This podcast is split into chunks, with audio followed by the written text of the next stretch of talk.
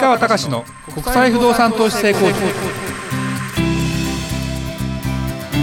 皆さんこんにちは。市川隆の国際不動産投資成功塾。ナビゲーターの吉川良子です。この番組は株式会社国際不動産エージェントがお届けしております。市川さんこんにちは。はいこんにちは。国際不動産エージェント代表の市川隆です。えりょうこちゃん。はい。えーっとねまあこれは多分何回か僕はポッドキャストの雑談の時に喋ってますけど NHK の朝ドラね。はい。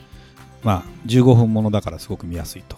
言って、まあ、今ちょっとコロナがあったんで半年サイクルでちょっとなくなったり多少してるんだけどまた新しいシリーズがですね、まあ始まってまして。で今あの「おかえりモネ」というですね、まあ、気象予報士を目指す若い女の子がまたこれからどう成長していくかっていうちょっとねあの宮城県編から今度東京編に今週から変わってまして非常にあの見ててこの今までの朝ドラとはちょっと違うんですね。そうなんですね。なぜか。スマホが出てきます。朝代っぽい。ドラって現代のものってあんまないのよ。そうですね。大体明治時代とかさだから戦争が出てくるとかさあるじゃない？だから実在した人のまあねえーあのものだったりするんだけど今回は時はですね、まあ、2016年が想定されてるのかな？まあ、最初は2014年だった。あの、まあ、宮城県でちょうど大震災が起きたのが2011年でそれのまあいろいろ引きずりもありながらもっていうふうに成長していく若者みたいな。で今2016年だから多分物語の最後の頃は2021年になってるのかな。分かんないんだけど。で気象予報士の試験って、まあ、その女の子は3回目かなんか4回目かなんかで受かったんですよ。5%ですね。そんなに低いんですね。今の合格率。宅建が16%旅行主任者が 8%5% まああのわかん受かんなくてって言ってる人も受けてるから実際は半分半分ぐらいはっていう感じだと思うけどそれでも10%だね。真面目にやってる人で10%っつったら結構受からないよね。でこれね僕ねちょっと話はそれるんだけど気象予報士の試験っていうのがもう30年ぐらい前かなにできたんですよ。その時に私サラリーマンやってたんだけど俺気象予報士になりたいと思ってたの。あそうなんですね。気象大好きなの僕。だって天気予報をはしごしてみるのが好きだからねで気圧配置とかあどういうふうに風が来てどうなってるのかっていうのは結構大好きで。だかといって別にそれをや世の中の役に立ちたいとかうんでもなかったしもうそんな何勉強するということもなかったんでただの憧れだったんだけどだから今石原良純さんねあの俳優さん気象予報士だからね、偉いよね。そうですね。うん、だからって思うとあの気象予報士自体に僕も憧れもあるし興味もあるしってこともあったりして今やすごいねあの司法書士さんも5%今いないのかな合格率。弁護士さん3%とかさ。もちろんプロ女子プロゴルフあるじゃない？はい。プロテストってあるじゃん。あれ今3%だからね合格率。うん大変。でもそれでも稼げるわけじゃないわけよ。ここでやっと資格を持ってそこ世に自分がということを何かやる資格ができただけだというわけ。いいねそういうことを聞くと。そうですね。だからまあ資格じゃないいんだけどそのぐらいの気持ちでやらないととにかく資格がなくやってる人っていうことを考えるとですね本当に大事な話かなというのを勝手に思ってますけど、まあ皆さんあの見てる人は楽しんでください。見てない人はまあ別に見なくてもいいんですけど とは思いますけどそうねですね。はい。今日の。はい、えー今回は50代男子はこの先どう生きればいいか。仕事夫婦お金投資住まいなどというテーマで市川さんにお話をしていただきたいと思います。はい。あの涼子ちゃんの中で50代の男子っていうのはどういうイメージですか？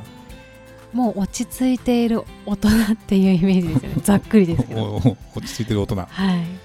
で我々 IPA のスタッフも50代多いよね。まあ女子もいるけどね。はい。男子もね。私60代になっちゃったんで60代になった時にこの間初めて男子としてですね気がついたことがありまして。なんでしょう？映画が安かった。あシニア割引。シニア割引1000円だ1000円最ですよ。高じゃないですか。60歳になった瞬間に。女性は今さ、はい。レディースデーとかあるじゃない、そうですあね水曜日とか行くと1000円になったりするじゃん、はい。いきなりあのシニアだと1000円になりますよって言われてえ？とか思ってラッキーとか思ってあこれいいなっていうことに嬉しいですね。そうそうそう。60になると多分いろんな割引が多分出てきてで、ね、50代って意外とねまああるようでないようでみたいな感じかな多分。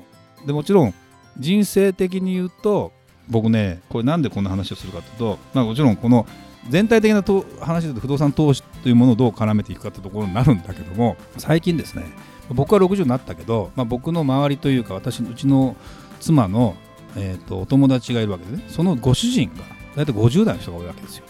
そうするとね疲れてる人が多いね。疲れてる。要はサラリーマンをまだやっている。で、えーもうだからかれこれ30年ぐらいか、はい。53歳だとそのまま大学とか出て勤めてる30年ぐらいじゃん。で割とね僕の場合はあのリクルートみたいな会社にいたので、まあ、40代で世に放り出されちゃったのでちょっとその人たちよりも早い。んだけどその時に40代48でね世の中出されても再就職も難しいしなとか思いながらまあ知り合いのところに入ってで55で独立してるのよ。でその方たちはですねサラリーマンずっとやってるとですねもうねあの田舎に引っ込みたいとかなるほど。おじいさんの家が山を持っていてそこでひっそり暮らしたい。でも奥さんはそうしたくないんだね。奥さん都会で暮らしたい。っていうようなものがあったりするわけですよ。そうするとあのねやっぱりねその気持ちも僕は割と振り切ってやってきてるから分かるけどやっぱりストレス溜まるような仕事なんだよサラリーマンって。はいやっぱり上司の言うこと聞かなきゃいけない。そうですよね。で自分は50代になるとですね、まあ、このディレクターさんも完全に独立しちゃってるからあれですけど結局その50代でそんなことを考えない人は、まあ、役員とかになって出世したりもしてるんだけど大半さっきのさっきの3%理論でいくと残りの97%の人はですね大概がもう役職も外されたり先が見えたり。だ例えばほらた早期退職で今辞めたら55までの間に、え2年間分の給料が丸々出ますよと会社からするとそこから先のことを考えれば今先に辞めてもらっても2年間分の給料払いますよってことでいけばいいわけですよね。っていうようなことの中で結構乗っかろうとしてる人も多いし現に乗っかってる人も多い。だから僕は全然そこに対してどうのこうの言う気はないんだけどもやっぱねちょうどね考えさせられる年なんじゃないのかなと。でそこに投資というものが絡んでくるとまあなんだろうな。ちょっとやっぱり今から何かを55歳50何歳になったから何かを作り出すっていうのはなかなか現実は難しくて。でお金もある程度ある人がやっぱりその先のことを考えるんだよね。でもねそんなにお金が潤沢にあるっていう感じの人もまあいるんだろうけどその人たちはもっと早いうちからある程度やっぱりやってたりするので結構ねあの50代男子岐路に立たされてるんじゃないかなという感じがしてだから、はい。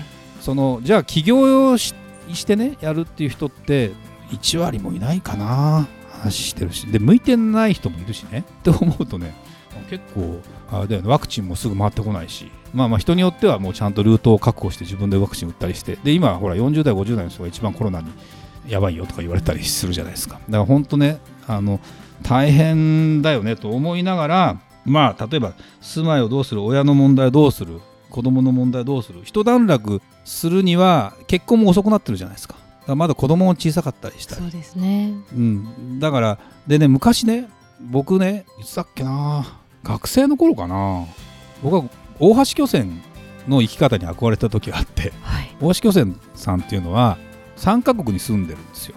春と秋は日本。で夏の暑い時はカナダ。で冬の寒い時はオーストラリアのゴールドコースト。はい。でその冬の寒い時はなんでゴールドコーストかっていうと南半球だから向こうは暖かいわけ。で一年中その快適な生活をしてるわけ。でそこにもちろん自分のあの OK ショップっていうものをちゃんと作って商売も当然やってんだよ。その時に彼が55歳リタイア論っていうのをなんか本かなんか出してたのかな。55歳でリタイアをして残りの人生をっていう。で当時だから多分75ぐらいまでが、まあ、寿命というかその生きられ、ね、男の人がっていう。だ残りの20年みたいな感じなんだろうね。平年がまあ55だったのかな。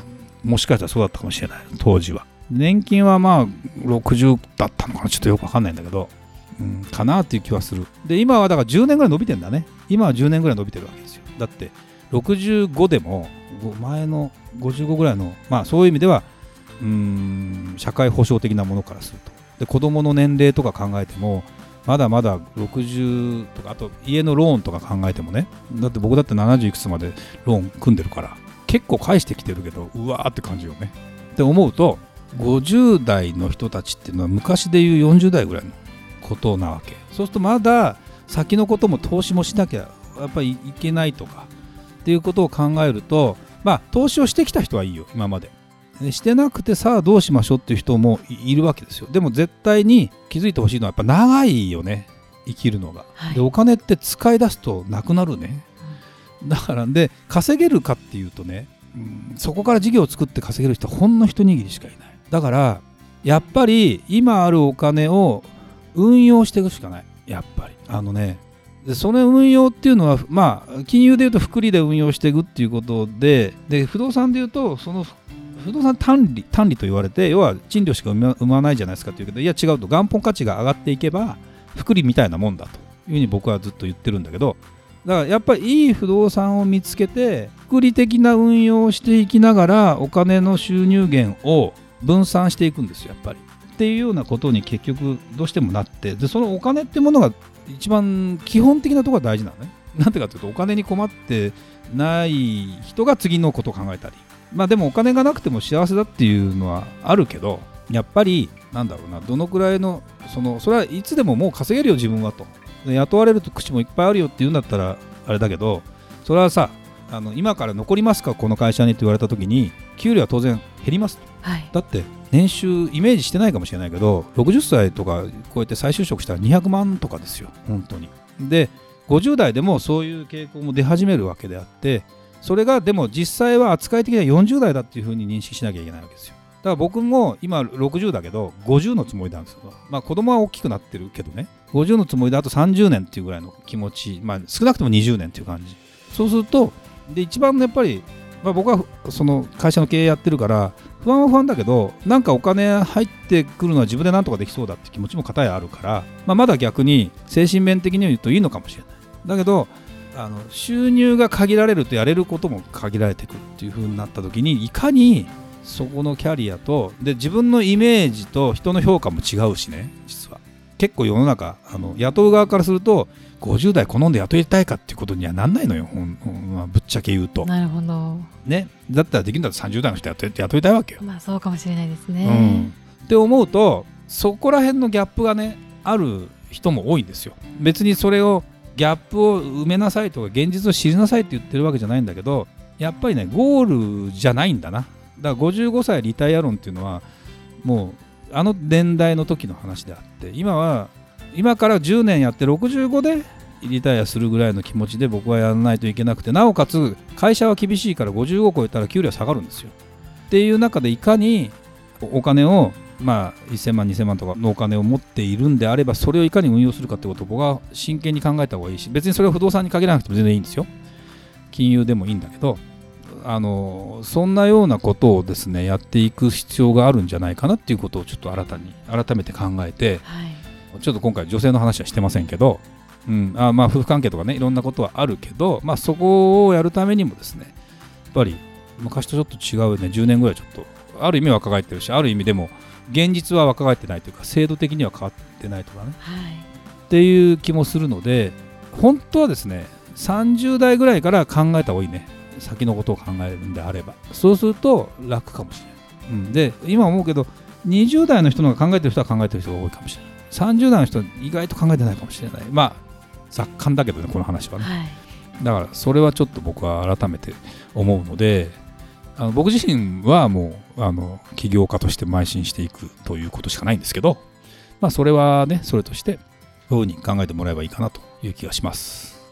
はい。ありがとうございましたそれではまた次回お会いしましょう。